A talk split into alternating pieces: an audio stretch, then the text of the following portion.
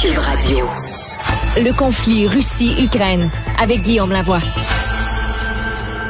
Bonjour Guillaume. Bonjour Mario. Alors, euh, tu veux nous parler du président euh, Joe Biden euh, qui, bon, évidemment, est, beaucoup tourné vers l'Asie là, ces temps-ci. Oui, alors, il y a, une fois qu'il a sécurisé le front ouest, on peut appeler ça comme ça, si on parle de la Russie, ben là, il doit travailler sur son front est. Et, là, on va appeler ça le pivot vers l'Asie, mais c'est pas exactement nouveau en soi. Hein. C'est-à-dire que il y avait une reconnaissance dans la politique étrangère américaine qu'on vivait dans un siècle où le, le, Moyen-Orient était la chose la plus importante, les pays du Golfe. Obama avait lancé cette espèce de grande révolution de la définition de la politique étrangère américaine. Il avait appelé ça le pivot vers l'Asie. Ben, essentiellement, on est un géant en Asie. Il y a la Chine qui est plus souvent un adversaire qu'un partenaire. Alors, est-ce qu'on pourrait pas devenir les meilleurs amis de tous les autres pays? Oui, c'est ça que j'allais dire. C'est le meilleur ami de tous les autres. Exactement. Et, et c'est pas facile parce que, évidemment, que les pays collés sur la Chine ont un intérêt commercial beaucoup plus tourné vers le géant chinois. Puis là, ben, tout le monde joue le même jeu en disant si tu fais du commerce avec moi, est-ce que je peux être privilégié par rapport aux autres? Et là, il y, a, un vieux truc pour évaluer en politique si c'est vraiment important euh, l'enjeu dont on parle, c'est montre-moi l'horaire du premier ministre ou montre-moi l'horaire du président.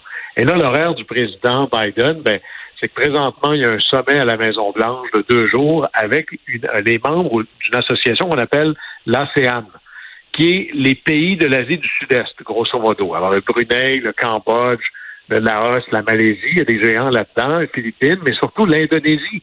L'Indonésie, qui est quand même le premier pays musulman du monde. Alors, c'est pas rien et l'Indonésie qui est dans le, club des pays qui ont la misère à dire que c'est grave l'invasion en, et, qui et qui comme euh, pays hôte du G20 a eu la brillante idée d'inviter Poutine. Oui, après à négocier entre toutes les possibilités.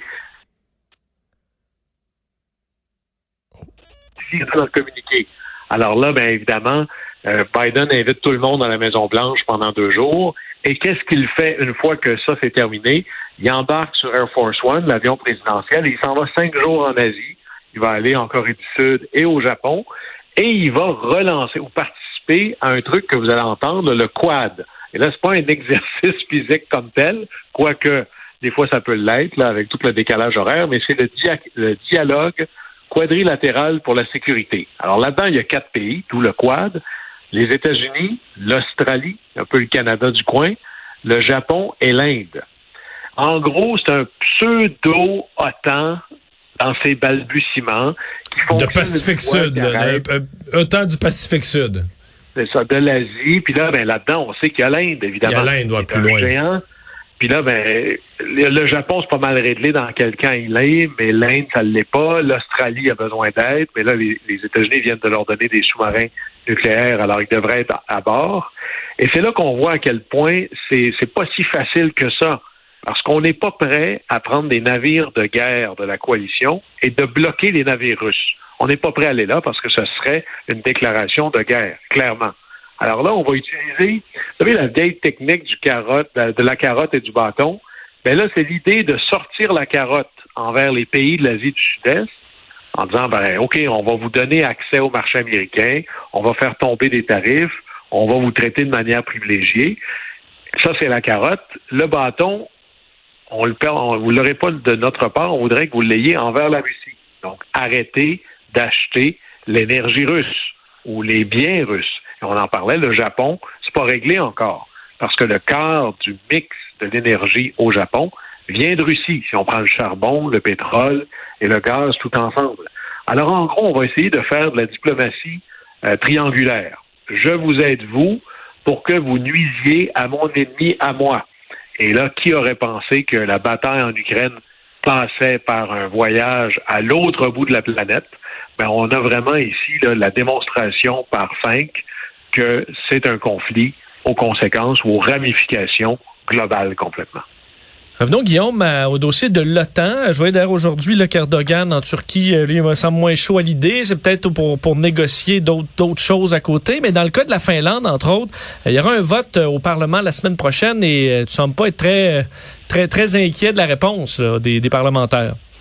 Non, imaginez, alors là-bas, ils ont un système euh, bicéphale, président, premier ministre, et là, la Finlande, il va avoir un vote au Parlement, et on s'attend, en fait, les prédictions, on verra si les sondages se trompent, c'est qu'il y aurait, il y a 199 députés au Parlement euh, finlandais, et il y aura à peu près 180 députés qui voteraient pour. Alors, on n'est pas vraiment inquiet de l'issue du vote. Et ce qui est fascinant, c'est les conséquences du vote de la Finlande, parce que son partenaire, son, son jumeau scandinave, qui est la Suède, la Suède a dit, et là c'est un peu amusant, en disant, ben, il est dans notre intérêt pas de joindre l'OTAN, la Suède qui est neutre depuis 200 ans, la Suède dit, il est dans notre intérêt de suivre la décision de la Finlande. Tout le monde comprend que ça veut dire qu'on joint l'OTAN nous aussi. Et c'est ce que la Suède a déclaré qui est encore plus euh, parlant. La Suède a dit être membre de l'OTAN, c'est essentiel pour dissuader la menace. On ne parle pas de la Russie, mais tout le monde s'en doute. Et ça, c'est la consécration de l'idéal de l'OTAN, c'est-à-dire la seule existence de cette alliance fait que personne ne va oser nous attaquer parce qu'il y a ce fameux article 5 qui dit que si tu attaques un des pays de l'OTAN, tu les attaques tous. Et il y a des grosses chances qu'ils répliquent tous. Mais là, ce qui est, ce qui est fascinant là-dedans, c'est que si c'est vrai qu'être membre de l'OTAN, ça dissuade la menace, il y a un pays qui avait le bras levé en disant Moi, je voudrais être membre. Là. Et ce pays-là, c'était l'Ukraine. Et là, l'Ukraine qui rit au double standard en disant Ben là, si c'est bon pour la Finlande et la Suède pour se protéger de la Russie, pourquoi ce serait pas bon pour l'Ukraine? Parce que si l'armée russe met un orteil en Finlande ou en Suède, une fois que le membership est réglé, ça veut dire qu'on est en guerre contre la Russie, donc que la Russie fera pas l'invasion. Et là, les, les, Ukrainiens disent, si vous nous aviez laissé rentrer avant, on n'en serait peut-être pas là. Et sur quels critères vous allez nous dire non maintenant? Et là, le président Biden est allé dire des choses qui sont vraies, mais qui nous font sourire un peu, ben que la Suède et la Finlande, c'est pas exactement des pays qu'on connaît peu. D'abord, c'est des démocraties matures, ils respectent leur minorité de manière exemplaire, mais il y a déjà plein de, d'exercices militaires coordonnés avec les forces de l'OTAN. Alors, c'est un peu comme la personne qui est vous avez, là, par exemple, dans vos maisonnées, il y a quelqu'un qui est pas membre de la famille, mais qui est toujours chez vous. Alors, c'est à peu près ça, la, Suède et la Finlande, quand a le temps de l'OTAN. Mais là, quand le président Biden nous dit oui, puis là, vous savez que les autres sont comme ça. Mais si c'est le critère qui est critère sur papier, là, j'invente pas ça, une démocratie mature et le respect des minorités, expliquez-nous, s'il vous plaît, ce que la Turquie fait dans l'Alliance. Parce que comme démocratie, comme démocratie mature et florissante, la Turquie, on a vu mieux. D'après moi, la Turquie a le plus un positionnement géographique hautement stratégique qu'un respect exemplaire de ses minorités. Non, allez poser la question aux Kurdes, ils vont dire euh, de quel pays on parle, là? de celui qui nous opprime?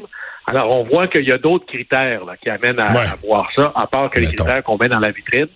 Et là, la question, c'est est-ce que c'est une bonne stratégie d'élargir l'OTAN pour contenir les ambitions russes, ben, est-ce qu'on regarde plus loin encore? Est-ce qu'on serait capable de ambitionner puis de dire, OK, qu'est-ce qu'on fait avec les Géorgies? Qu'est-ce qu'on fait avec la Moldavie? Est-ce qu'on serait prêt à même considérer le Moyen-Orient? Et là, ça devient intéressant parce que il y a une caricature récemment qui disait euh, ça veut dire quoi? C'est un membre de l'OTAN, un, des nouveaux membres de l'OTAN, ça pourrait être l'Estonie ou par exemple, qui dirait Pourriez-vous nous expliquer ça veut dire quoi le A dans l'Alliance? Parce que l'organisation du traité nord-atlantique, on commence à être loin dans l'Est. Là. Alors, il y a d'autres considérations que uniquement de protéger les deux côtés de l'Atlantique, mais c'est quelque chose qu'on va suivre. Sur quels critères on dit oui, pour vrai, ça va nous aider à savoir sur quels critères on dit non, pour vrai. ce qu'on voit, c'est que ça change un peu à la gueule du client. C'est pas particulièrement surprenant, mais on peut comprendre que les Ukrainiens ont un goût amer un peu en voyant ça. Guillaume, merci beaucoup. Bonne fin de semaine. Au revoir. Au plaisir.